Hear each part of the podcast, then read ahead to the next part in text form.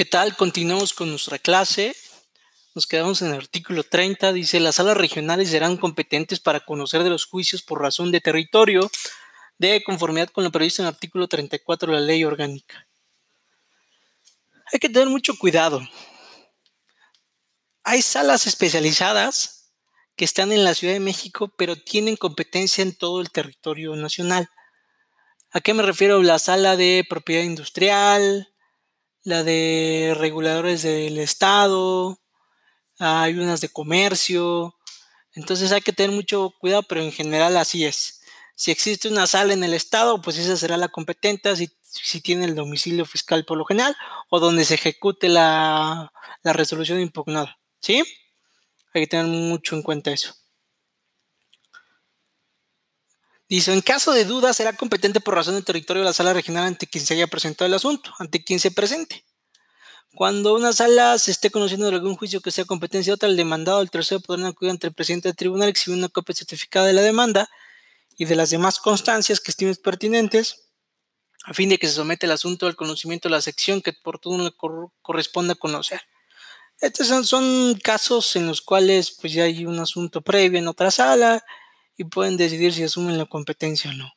El artículo 31 dice, procede la acumulación de dos o más juicios pendientes de resolución en los casos en que la acumulación, ¿qué quiere decir? Que tal vez en la misma sala hay dos juicios que, se, que tengan que ver con la misma resolución impugnada y con las mismas, con la misma autoridad, siendo que es una distinta actora, pero es el mismo acto de autoridad, o tiene que ver con las mismas partes, etcétera. A continuación lo siguiente, fracción primera, las partes sean las mismas y se invoquen idénticos agravios. ¿Ok? Debe ser esos dos supuestos, que las partes sean las mismas y se invoquen idénticos agravios. Siendo diferentes las partes e invocando distintos agravios, el acto impugnado sea uno mismo o se impugnen varias partes del mismo acto. Es el caso de que si no son las mismas partes, es el mismo acto impugnado. Independientemente de que las partes y los agravios sean o no diversos impugnen actos o resoluciones que sean unos antecedentes o consecuencias de los otros, tengan relación con el mismo acto impugnado.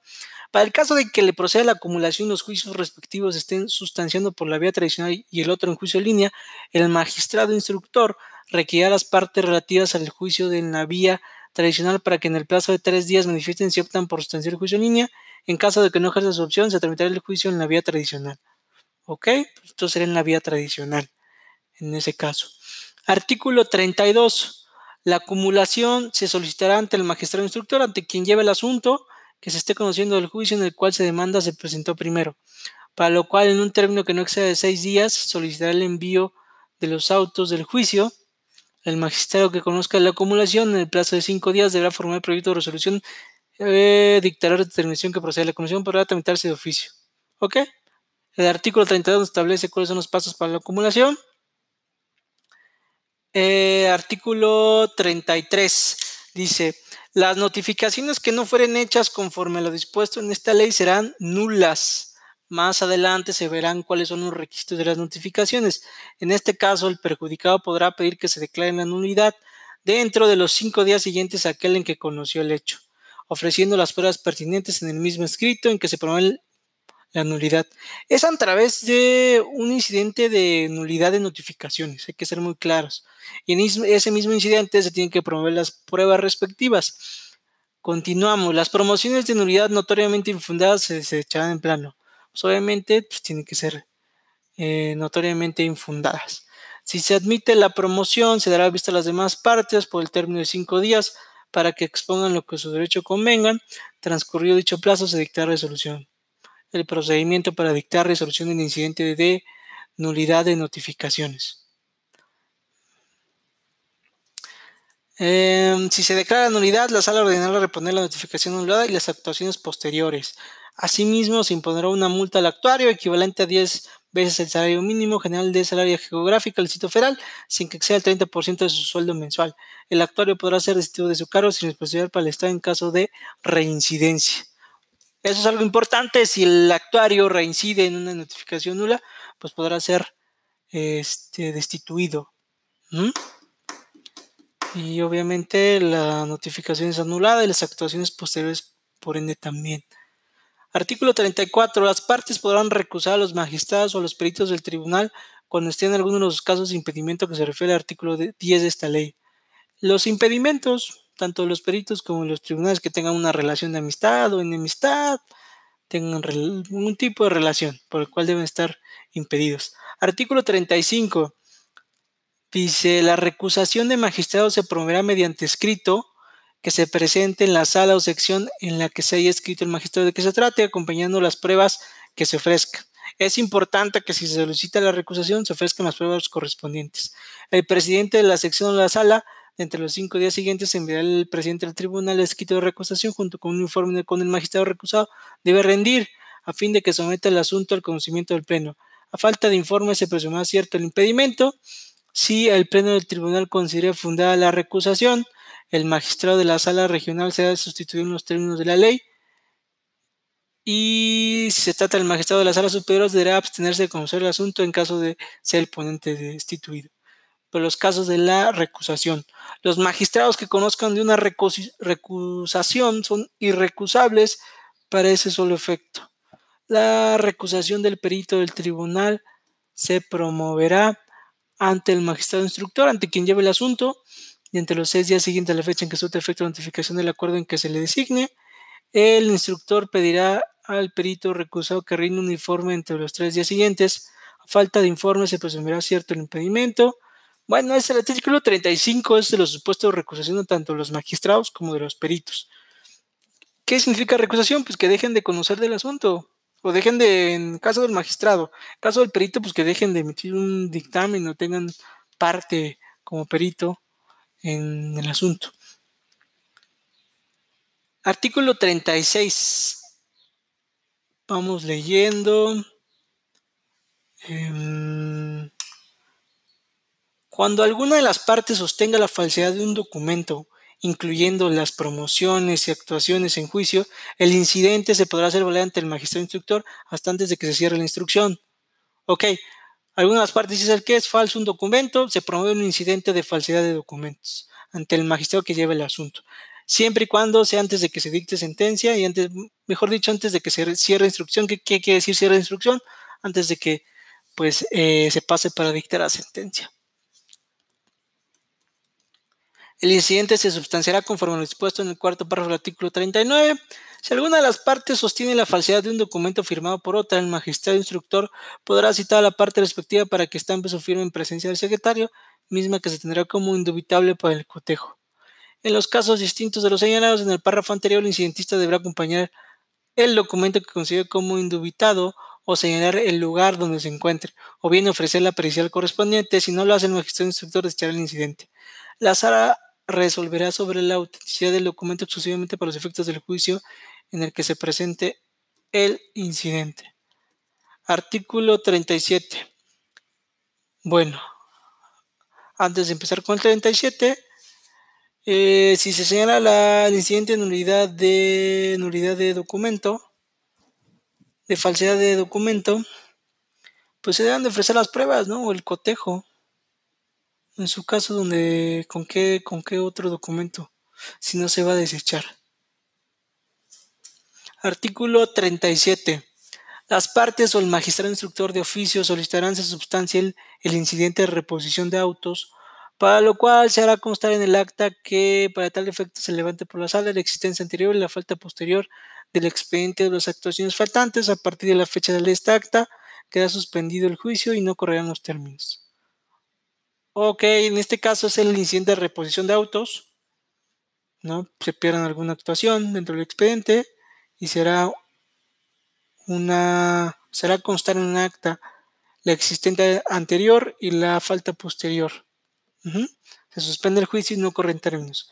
Con el acta será vista las partes para que un término de 10 días por vez se exhiban ante el instructor en copia simple o certificada las constancias o documentos relativos al expediente que obren en su poder a fin de reponerlo una vez integrado la sala. En el plazo de cinco días declarará repuesto los autos, se levantará la suspensión y se continuará el procedimiento. Las partes van a aportar los documentos con los que tengan para que se reponga el, el expediente.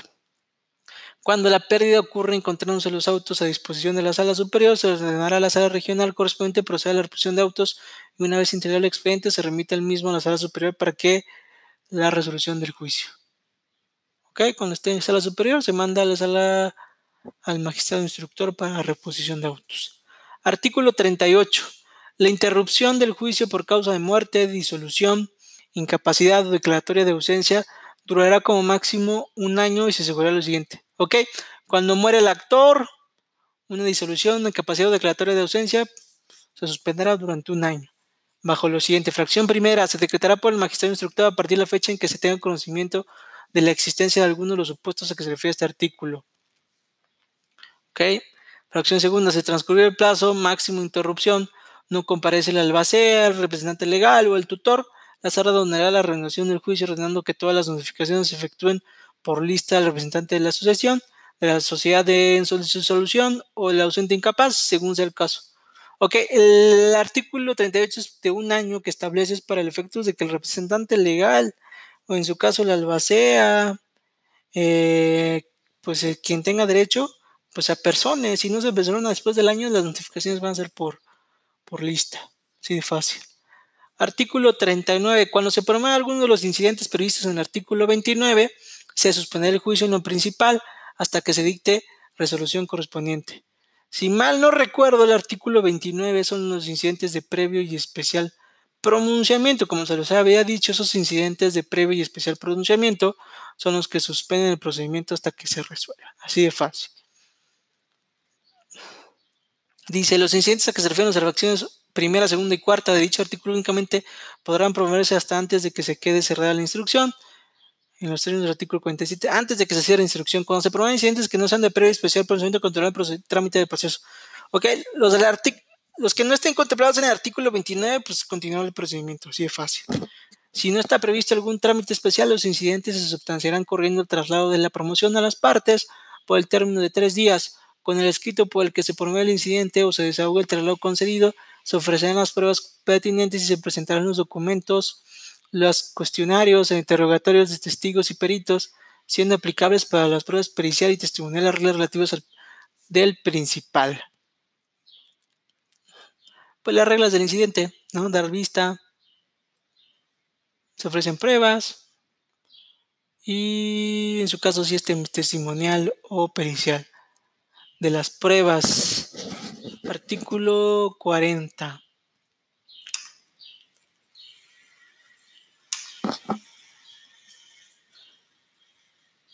Deme un segundo.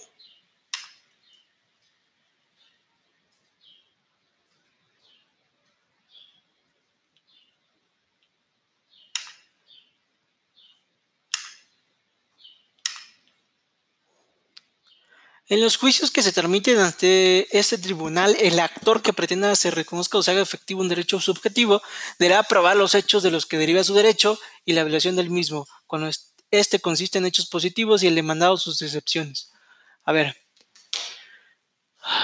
¿a qué está obligado el actor? Pues a probar sus hechos. ¿Qué es lo que se prueba? Ya lo habíamos dicho, los hechos, nunca el derecho, así de fácil. Entonces, si ustedes dicen, afirman algo, pues lo prueban, así de fácil. Y el demandado que está acreditado, pues acreditar sus excepciones. En los juicios que se tramiten ante el tribunal serán admisibles toda clase de pruebas, excepto la de confesión de las autoridades mediante absolución de posiciones. A ver, ya lo dijimos, la, la confesión mediante absolución de posiciones y la petición de informes no son procedentes. ¿Sale? Pero sí puede ser la confesional expresa, que la pueden hacer a través de la escrito inicial de demanda o la contestación a través de algún escrito, salvo que los informes se limiten a hechos que consten en documentos que van en poder de las autoridades. Bien, bueno, sí se puede hacer el informe, pero debe ser muy específico. Las pruebas supervenientes podrán presentarse siempre que no se haya dictado sentencia. En este caso, se ordenará vista la contraparte para que en el plazo de cinco días se exprese lo que su derecho convenga. Ok, entonces el supuesto es si es una prueba superveniente, no puede, puede presentarse hasta antes de que se dicte sentencia.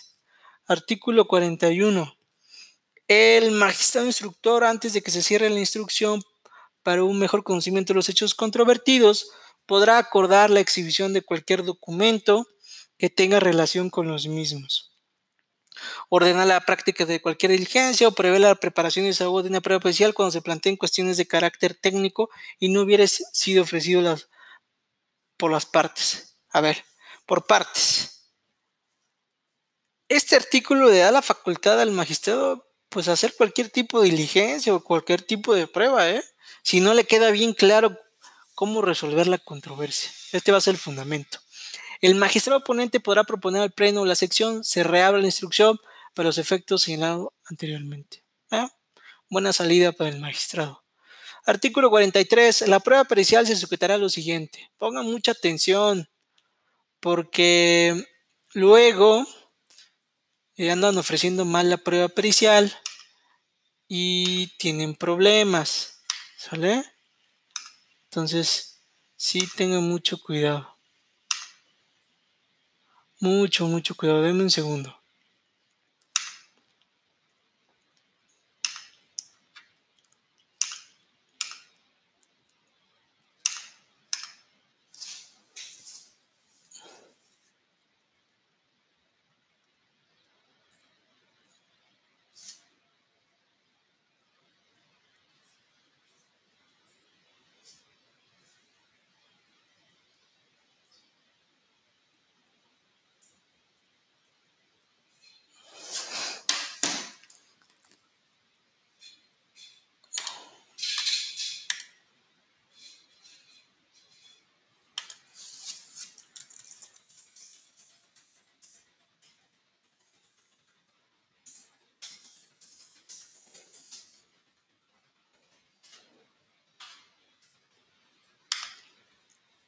Bien, artículo 43. La prueba pericial se sujetará a lo siguiente. En el acuerdo que recaiga la contestación de demanda o de su ampliación, se requerirá a las partes para que entre el plazo de 10 días presenten a sus peritos. Ok, en el escrito inicial de demanda o en la contestación o en su ampliación o en la contestación o ampliación van a ofrecer sus peritos. Y les dan 10 días para que los presenten a fin de que acrediten que reúnen los requisitos correspondientes, acepten el cargo y protesten su legal desempeño. Entonces, 10 días para que acepten el cargo y protejan su legal desempeño, apercibiéndolas de que si no lo hacen sin justa causa o la persona propuesta no acepta el cargo o no reúne los requisitos de ley, solo se considera el peritaje de quien haya cumplido con el requerimiento. Para eso es importante presentar el perito correspondiente. Los peritos deberán de rendir su propio dictamen autónomo e independiente y exponer sus razones o sustentos en los que se apoyan, por lo que deberán sustentar su dictamen en las respuestas expuestas por otro perito,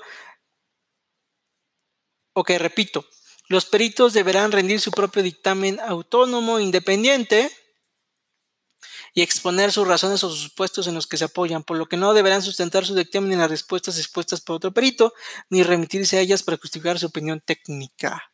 Ok, el, cada perito debe de rendir sus, sus razones por las cuales está concluyendo tal circunstancia. Entonces no puede remitirse a otro perito ni a otra opinión técnica. Fracción segunda, el magistrado instructor, cuando su juicio deba presidir la diligencia y le permita la naturaleza de esta, señalar el lugar, día y hora para el desahogo de la prueba pericial, pudiendo pedir a los peritos todas las aclaraciones que estime conducentes y exigirle la práctica de nuevas diligencias. Ok, se va a señalar fecha para la diligencia que permita el desahogo de la prueba pericial, en las cuales el magistrado puede pedir aclaraciones o exigirle la práctica de nuevas diligencias. En los acuerdos por los que se discierne el cargo de aperito, el magistrado instructor concederá un plazo mínimo de 15 días para que rindan y ratifiquen su dictamen. ¿Sí? Con el apercibimiento de que, no, que lo produjo que únicamente se los dictámenes rendidos dentro del... O sea, 15 días para rendir tu dictamen a partir de que aceptan y protestan el cargo. Punto.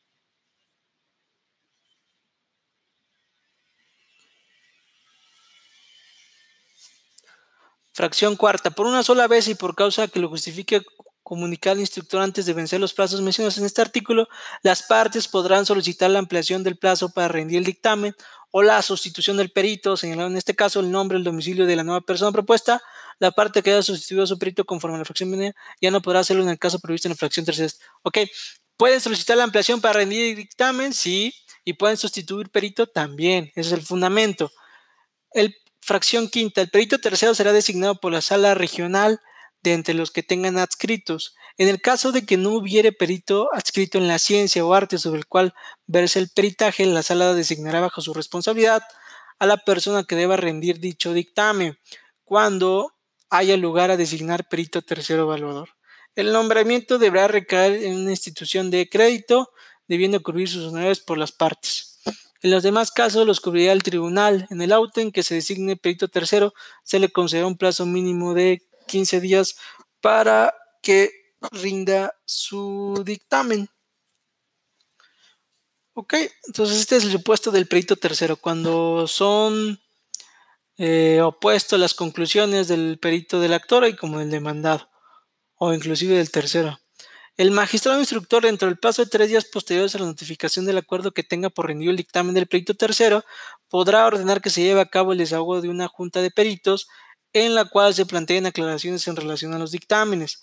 El acuerdo por el que se fije el día y el lugar para la sesión de la Junta de Peritos deberá notificarse a todas las partes, así como los peritos. Ok, Junta de Peritos, cuando son los tres. En la audiencia, el magistrado instructor podrá requerir que los peritos hagan las aclaraciones correspondientes, debiendo levantar el acta circunstancial correspondiente.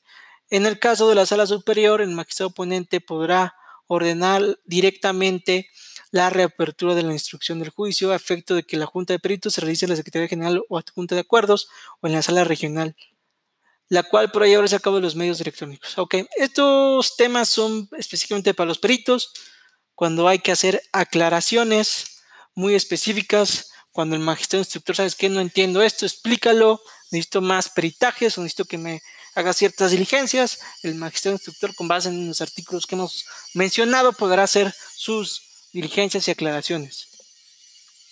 Bueno, nos quedamos en el artículo 44, jóvenes. Nos vemos en la próxima clase. Gracias.